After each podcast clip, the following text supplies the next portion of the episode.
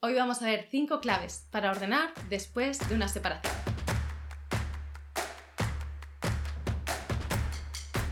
Una separación sí o sí es un cambio de ciclo.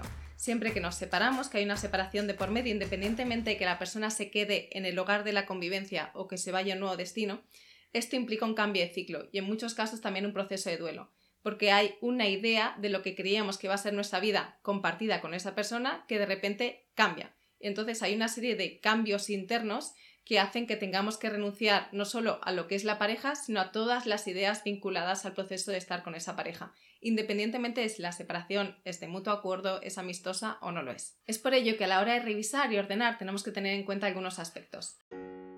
La primera clave es revisar con foco en el presente. Esto es especialmente importante si después de una separación es la persona que se ha quedado en la casa de convivencia. Porque no es lo mismo que tú tomes tus pertenencias y te vayas a otro destino que que te quedes en el lugar conjunto. Independientemente de que tu pareja se ha llevado sus cosas, es posible que queden cosas que no son suyas, pero que están vinculadas con esa persona. Es importante que nos demos cuenta de que esto va más allá de las pertenencias específicas de esa persona. Podemos hablar de la distribución o de incluso algunos elementos o alimentos del hogar. Por ejemplo, alguien que está pasando por este proceso de revisión hace poco me contaba que en su cocina había kilos y kilos de harina porque su pareja hacía pan. Y aunque su pareja se fue, por supuesto no se llevó los kilos de harina. Es importante que hagamos esta revisión teniendo en cuenta no solamente las pertenencias de la otra persona, que tiene que ser para la otra persona, sino otra serie de elementos en cuanto a la organización del espacio, la distribución o otros elementos que pueden parecer comunes pero que están muy vinculados a la pareja.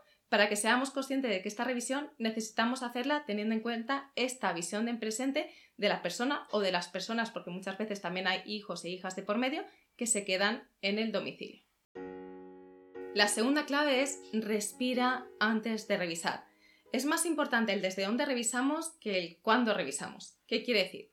A veces en estos momentos, cuando también estamos pasando un proceso de duelo, suelen haber como distintas etapas. Y hay incluso una etapa que tiene mucho que ver con la negación o con la rabia. Y desde ahí podemos tener esa tentación de querer revisar, de querer dejar ir, de querer quitar todo de encima porque quieres pasar cuanto antes por ese proceso. Lo que ocurre es que desde este movimiento lo que estamos haciendo es rechazar las pertenencias. Estamos rechazando el proceso que estamos viviendo. Y de alguna forma esto no solo no va a facilitar que podamos transitarlo, sino que esa negación lo que va a fomentar es que después tomemos decisiones de las que muchas veces podemos llegar a arrepentirnos. Cuando esto sucede, lo que ocurre también es que se produce un efecto boomerang. ¿Qué quiere decir? Que aquello que creo que estoy dejando ir y que tiene sentido dejar ir desde esa rabia, lo que hace es que me vuelve. Y entonces se genera como un miedo a dejar ir y entonces empiezo a acumular porque no sé si las decisiones que estoy tomando sobre dejar ir son conscientes, porque en un momento he tomado decisiones inconscientes y he dejado ir desde la rabia.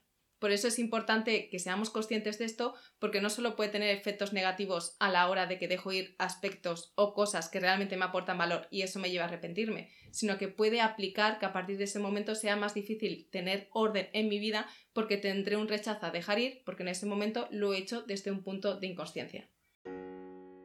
Tercero, no todo es revisar, necesitamos también una parte de integrar, como inhalamos y exhalamos, hacemos, descansamos, hacemos, integramos. En el proceso de revisión es casi igual de importante el proceso de revisión en sí y de tomar decisiones como esos momentos en los que reflexionamos, revisamos e integramos los aprendizajes. De hecho, es en estos momentos de reflexión en los que podemos integrar los aprendizajes que nuestros movimientos externos nos están regalando sobre nuestro movimiento interno porque muchas veces estos movimientos fuera y dentro van de la mano. Y cuando solo estoy haciendo fuera, fuera, fuera, no me dejo tiempo para que cada cosa tome su lugar a nivel interno. Y cuando tengo estos espacios puedo traer a la luz o sacar al consciente aquello que estaba dentro, interno, y que poco a poco cada cosa vaya tomando su lugar y vaya tomando su sitio en esa nueva etapa. La cuarta idea es la amabilidad. Es amabilidad con tu casa y sobre todo amabilidad contigo. Los tiempos y los procesos de cada persona son diferentes. Incluso una misma persona atravesando dos separaciones distintas puede tener procesos completamente opuestos. Sea amable contigo, sea amable con tu casa y tómate el tiempo que sea necesario para transitar este proceso de la forma más armónica posible. Y esto va relacionado con la quinta clave, y es busca ayuda si la necesitas.